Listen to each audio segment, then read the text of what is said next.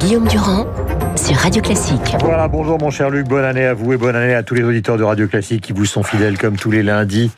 Nous sommes ravis de vous retrouver. Le Financial Times a écrit des mots très durs euh, sur la colère exprimée par Emmanuel Macron dans le journal du dimanche, expliquant que c'est assez curieux qu'il soit en colère contre une stratégie qu'il a, dit le Financial Times, quand même lui-même euh, définie. Et puis ce matin, donc dans le Figaro, quelqu'un que vous aimez beaucoup et avec qui vous avez débattu pendant des années, Jacques Julliard, qui vient de la gauche, considère qu'il existe ce matin une énigme Macron, car au fond, en reprenant toutes les dernières interviews qu'il a données, je cite l'Express, Le Point et Brut, tout ne relève que d'un tissu de contradictions. Je cite, les Français réaffirment leur volonté de prendre leur destin en main, mais en même temps, nous sommes dans une société irrationnelle qui est celle de l'émotionnel. Voilà pour l'Express. Dans le point, jamais je n'ai été multiculturaliste, dit-il, mais nous pouvons être français et nous pouvons appartenir à d'autres héritages culturels. Et puis, chez nos amis de Brut, il défend la police, mais déplore les violences policières, ce qui fait dire à Jacques Julliard qu'il y a chez Emmanuel Macron euh, une sorte de tout et son contraire que la presse de ce matin, appliquée évidemment à ce que nous connaissons, c'est-à-dire dire la vaccination, euh, aboutit à une sorte de n'importe quoi. Oui, bah c'est assez bien vu. Mais, je résume. Euh, oui, non, non, c'est bien, c'est bien, bien résumé. Euh, moi, je me souviens de la première fois que j'ai rencontré Macron. Euh, c'était à Chamonix, c'était à Cham, qui était une, une, association de médecins, enfin de professionnels de la santé, où nous devions faire tous les deux une conférence. C'était pendant la primaire. Euh, la primaire de la droite. Et j'avais dit très exactement à Macron, mot pour mot, mais pourquoi ne vous présentez-vous pas avec euh, Alain Juppé? Vous serez son Premier ministre, vous, vous apprendrez le métier, et euh, rien ne vous sépare. Vous êtes des libéraux pro-européens. Et, j'en parle à cause de l'énigme Macron, parce que son élection était totalement improbable et vue d'aujourd'hui tout à fait compréhensible. Macron m'a répondu, mais non, vous sous-estimez la dynamique qui me porte.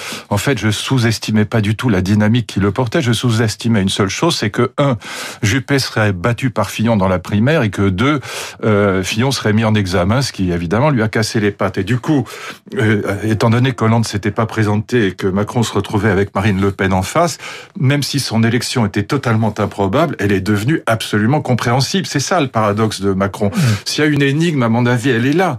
Et puis après, bah, c'est un jeune homme qui n'était pas du tout préparé à être président de la République. C'est quand même un métier extraordinairement difficile qui suppose euh, malgré tout une très grande expérience. Bon, et donc euh, il s'est retrouvé, il a fait de l'amateurisme euh, une qualité parce que moi, tous mes amis de droite ont voté pour lui, hein, tout, enfin, sauf les vraiment l'extrême droite, mais j'ai peu d'amis à l'extrême droite, voire pas du tout.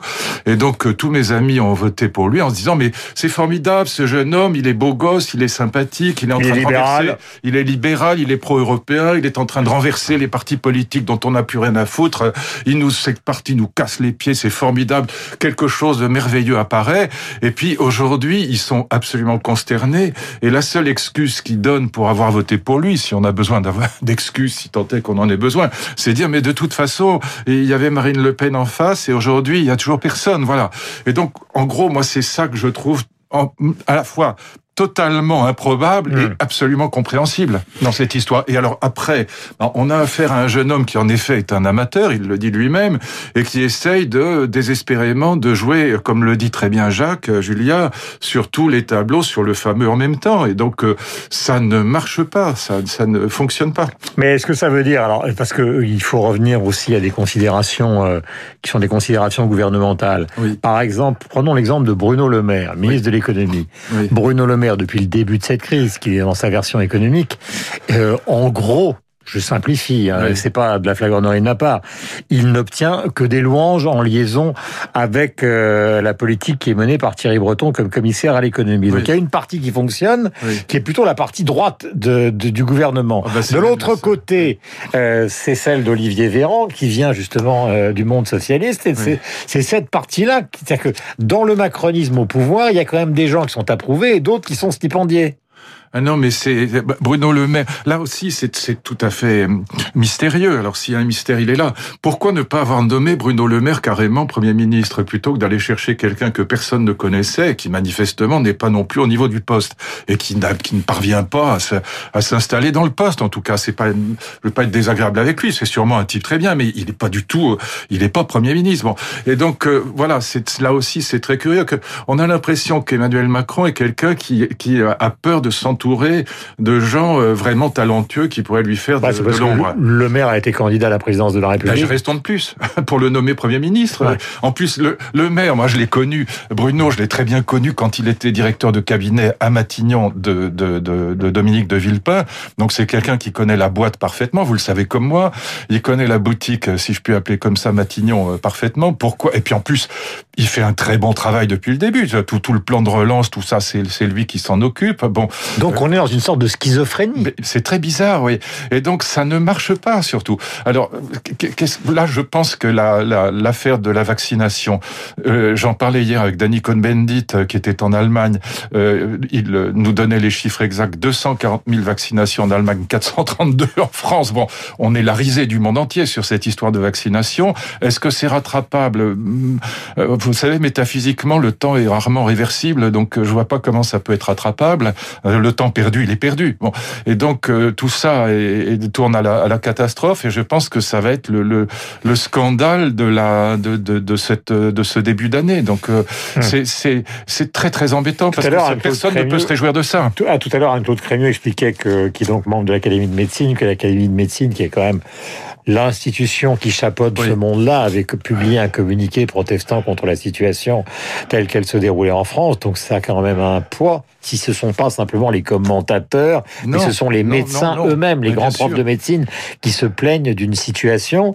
Et il y a aussi ce, ce, cet argument. Alors vous allez me dire ce que vous en pensez qui rôde depuis le sang contaminé et qui est expliqué par Olivier Auguste dans l'opinion ce matin, qui est qu'au fond les politiques ont le trouillomètre à zéro depuis que la justice se mêle de la gestion des crises. Oui, mais ils n'ont pas le trouillomètre à zéro ailleurs. 240 000 vaccinations en Allemagne, 450 en France. mais peut-être que c'est une, spécificité euh, française que la justice rentre. Mais enfin, euh, le, qui est le chef du gouvernement Qui est le, qui est le, président de la République? C'est pas, c'est pas l'opinion publique. Qu'est-ce que c'est encore que ce, ce, ce, ce gadget loufoque d'une commission citoyenne à la noix euh, pour, éviter de prendre ses responsabilités. C'est à eux de décider. Qu'est-ce qu'ils ont eu comme trouille? Là, vous avez raison. Ils ont eu peur de quoi? Ils se sont calés bêtement sur les antivax. Au lieu de prendre une stratégie qui eût été gagnante et qui aurait convaincu euh, les hésitants, qui était de, de, de hiérarchiser les priorités au sein du vivier de ceux qui veulent se faire vacciner. Il fallait non pas essayer de convaincre ceux qui ne veulent pas se faire vacciner, mais il fallait prendre au sein du vivier de ceux qui sont partants, c'est-à-dire quand même 25 millions de Français au moins. Et donc euh, partir de ce vivier-là et dire voilà, dans ce vivier-là, eh ben parmi ceux qui veulent se vacciner, euh, on va d'abord euh, on va donner priorité aux, soignants, après ça aux, vieux parce que ce sont eux qui encombrent les les services de réanimation. Pourquoi pas Moi, je suis aussi pour qu'on vaccine les jeunes parce que je pense que la solidarité des générations serait visible. Pourquoi ne pas faire vacciner les banques du gouvernement, de faire vacciner un certain nombre de, de people entraînants, etc. En tout cas, si on veut atteindre euh, l'immunité collective, il faut que 70% des Français soient, soit, euh, soit qu'ils aient été malades, soit qu'ils soient vaccinés. Autrement dit, soit qu'ils soient vaccinés par la maladie, mhm. soit par le vaccin. Mais là, on est complètement à côté de la plaque. Tous les médecins le disent. Voilà. Donc, euh, je, je ne sais pas. C'est, c'est le en même temps à nouveau. C'est le bel exemple de ce que dit notre ami Jacques Julliard. C'est à la fois on a voulu tenir compte des anti-vaccins et en même temps vacciner la population. Mais ça ne marche pas. Hmm. Il était très logique de partir encore une fois, de dire bah, tous ceux qui veulent se faire vacciner seront vaccinés, en commençant par au sein de ce vivier ceux qui sont prioritaires. Franchement, il y a pas le problème qui est aussi posé, le problème qui est aussi posé à terme est, le suivant. À partir du moment où on aura épuisé les doses Pfizer, c'est-à-dire qu'on aura, on aura, on aura donc vacciné les EHPAD, on aura vacciné les soignants, on aura peut-être vacciné les profs, on aura vacciné les plus de 75 ans et peut-être les plus de 65 ans. Mais restera tous ceux euh, qui sont euh, donc euh, le cœur de la population active, c'est-à-dire les moins de 65 ans qui vont au boulot, qui sont dans des cantines. C'est pour ça qu'il faut vacciner les, ceux qui veulent se faire vacciner. Et, et, ceux-là, ils n'auront plus de vaccin parce que Pfizer, on va, on va arriver à un moment où on aura beau recommander, recommander, recommander. Oui, là, on a 500 000 par semaine, donc on aura un million la semaine prochaine. Et donc, en effet, il, il faut bien hiérarchiser. un moment où la population active, vraiment active, se retrouvera en pénurie de vaccins. C'est pour ça, cher ami, que je vous dis qu'il faut pas simplement... Pardon de le dire, je sais que c'est pas très populaire ce que je vais dire, mais vacciner les, les personnes des EHPAD n'était pas la bonne idée. Il fallait vacciner les soignants dans les EHPAD. Il fallait faire en sorte que les gens qui viennent visiter leurs parents dans les EHPAD passent un, PCR avant de rentrer dans l'EHPAD. Mais par définition même, les gens qui sont dans les EHPAD, ils circulent pas. Donc c'est pas en termes sanitaires, c'était pas ça qu'il fallait faire. Hum. Et, vous, les profs, de, les profs de médecine vous diront que c'est essentiellement les gens qui viennent justement des EHPAD qui ont été victimes de de la pandémie. Non, mais je dis pas le contraire. Mais les 75 euh, ans qui sont pas dans les EHPAD sont aussi victimes de la pandémie. Et eux, ils circulent. Donc il fallait vivre. Encore une fois, moi, mon point de vue, il est très simple. Et je pense que le, enfin, la quasi-totalité des médecins que je rencontre, j'étais hier, on avait cette discussion avec Axel Kahn, qui est quand même pas un, débutant. Ah oui, il est très violent. Bon. Et donc, oui, il est très violent. Et pourtant, c'est un type extrêmement gentil et qui est pas du tout hostile au gouvernement. Mais on était évidemment d'accord pour dire que de toute façon, même si on peut discuter sur les priorités, qui faut-il vacciner en premier, c'est au sein du vivier de ceux qui veulent se faire vacciner. Ça rime à rien d'avoir un, une, un, délai de, de, de renoncement de, de 4 jours. C'est ridicule, c'est grotesque. Et tout ça, pourquoi ils ont fait ça? Parce qu'ils ont peur des antivax, parce qu'ils ont peur, comme vous le disiez tout à l'heure, de, de, de, des recours en justice. Mais si vous vaccinez des gens qui veulent se faire vacciner, n'y a pas de recours possible. Hum. D'autant plus que, comme le disait Anne-Claude Crémieux tout à l'heure, nous en sommes maintenant à plusieurs millions de personnes qui ont été vaccinées, à part ceux qui sont victimes de cette allergie grave euh, que nous avons signalée. On n'a pas signalé de décès ou de complications. avec n'importe quel vaccin. Euh, extrême, même si on n'arrivera pas à convaincre euh, ceux qui sont radicalement contre les vaccins de se faire vacciner. C'est moins de 20%, vous savez, en France, et donc c'est pas aussi énorme qu'on le croit. Alors, ce qui est très grave, euh, Guillaume, c'est regardez ça, c'est un chiffre que me donnait Axel Kahn hier.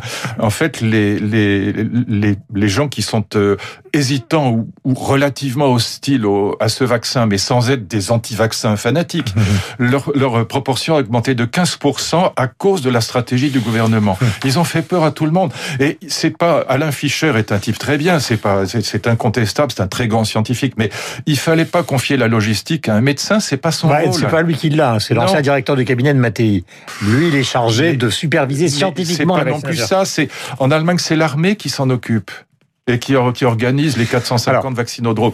Donc qu'il y ait des médecins dedans, c'est une évidence. Il faut pas euh, évacuer les médecins de cette opération. Mais la logistique, c'est pas une affaire de médecins. Je voudrais qu'on écoute en 15 secondes ce que vient de déclarer donc euh, Mathieu Klein, qui parle de la situation donc euh, de Nancy. voilà, il s'agit de la réanimation d'un réanimateur. Donc, à qui, vous savez que c'est une des régions, le Grand Est, qui est la plus touchée actuellement. Et voici ce qu'il vient de déclarer il y a quelques instants chez nos confrères de RTL.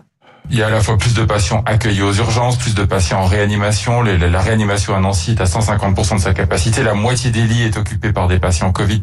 Les premiers signes de post-fête de, de, Noël ou, du réveillon de la Saint-Sylvestre commencent à se faire sentir. Donc oui, mon inquiétude reste très élevée.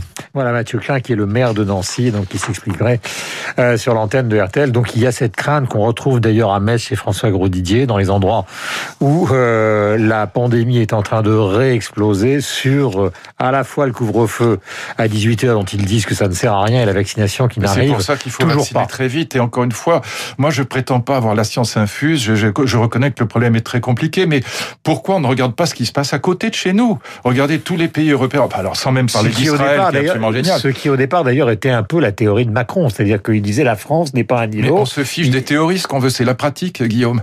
non, mais de regarder à l'étranger. Bah, oui, mais enfin, on n'a pas regardé, on n'a rien vu. Encore une fois, 240 000 vaccinations en Allemagne, 430 en France, mais en, en, en Portugal, en Italie, en Espagne, ils sont mais très, des, années-lumière devant nous. Je parle même pas d'Israël qui va réussir à l'immunité collective euh, avant le mois de mars. Il est 8h54, question. Euh, pour changer un petit peu, c'est au philosophe que je m'adresse. Vous savez que Radio Classique où nous sommes est quoi Henri Bergson. Euh, Bergson a disparu un 4 janvier en 1941. C'était un philosophe français, évidemment, qu'on connaît pour deux livres essentiels. Je parle des gens comme moi, qui ne sont pas des grands spécialistes de la philo. C'est l'évolution créatrice et le rire. Qui était-il, ce personnage dont on parle beaucoup et que les gens, finalement, connaissent assez peu? Bah, S'ils veulent le connaître mieux, il y a un petit que sais-je, donc un petit ouvrage de vulgarisation de, Gilles Deleuze qui est absolument excellent. Et au fond, on peut dire que Bergson, c'est le, le Nietzschéen français, c'est-à-dire celui qui qui va être à la fois euh, vitaliste au sens philosophique du terme, donc euh, euh, au fond très proche de Nietzsche et qui va critiquer, comme Nietzsche, le libre arbitre. Au fond, c'est l'anti-kantien, si je puis dire, c'est l'anti-Kant. Donc c'est un, un philosophe de la vie et c'est un philosophe non pas de la liberté, en tout cas du libre arbitre. Euh, c'est l'héritage, si je puis dire, le plus proche à la fois de Nietzsche et de Spinoza. Mhm. Donc les, les c'est pas étonnant que Deleuze, qui était à la fois Nietzschéen et Spinoza, se mhm. soit passionné pour Bergson. Euh, je vais être très franc, c'est ce que j'aime le moins au monde. Mhm. voilà. Donc euh, moi j'ai passé la grecque sur Bergson, donc j'ai été obligé de lire la totalité des œuvres de Bergson. Euh, je suis ah, je suis tout sauf bergsonien, mais ça, ça n'empêche pas que c'est évidemment un philosophe très important et que c'est un c'est voilà c'est c'est c'est le vitaliste français. Voilà, c'est c'est tout ce que je n'aime pas en philosophie, mais c'est un très grand bonhomme. Ça n'empêche. Et puis l'homme est évidemment éminemment sympathique. Ça c'est autre chose. Connu aussi pour ce livre qui évidemment est assez rare chez les philosophes, le rire. Bah, il y a eu pas mal de livres sur le rire, mais ils sont rarement drôles, il faut bien dire. C'est généralement d'une pesanteur absolue. Il y a des passages de justement de la critique de la faculté de juger de Kant sur le rire qui sont à pleurer de rire tellement c'est pas drôle, si je puis dire. Et généralement, le rire démontré boré géométrico, ça passe assez mal. C'est pas Coluche. Ouais. Donc, euh, vous diriez de Bergson pour conclure, puisque euh, c'est un, jour... Euh, Lisez le petit livre de Deleuze, voilà. C'est comme introduction à Bergson, c'est ce qu'on peut faire de mieux. C'est un, c'est un, euh, comme tout ce que fait Deleuze. C'est, je suis absolument pas deleuzien, mais c'est un, c'est un immense historien de la philosophie. C'est d'ailleurs, comme moi, un élève d'Altier. C'est un, un, et ce, ce, petit livre de, de, de Deleuze sur Bergson vous donnera une très bonne idée de ce que c'est que Bergson. Si après lisez matière et mémoire, le rire, euh, l'évolution créatrice, etc. Blanquer, vous en avez parlé tout à l'heure, et ce sera ma dernière question. Voici ce qu'il a dit euh, hier sur BFM TV concernant les chiffres euh, qui, là encore, sont différents entre ceux qu'il a donnés et ceux qui ont été donnés par Jean-Baptiste Djebari concernant les objectifs de vaccination. L'objectif de base, si on peut dire, c'est 15 millions de vaccinés avant l'été. Et le chiffre auquel Jean-Baptiste Djebari a fait référence, c'est la fourchette haute euh, si nous réussissons à avoir l'ensemble des, des commandes euh, qui ont été faites, si elles sont agréées. Voilà, donc il y avait quand même une différence entre les deux.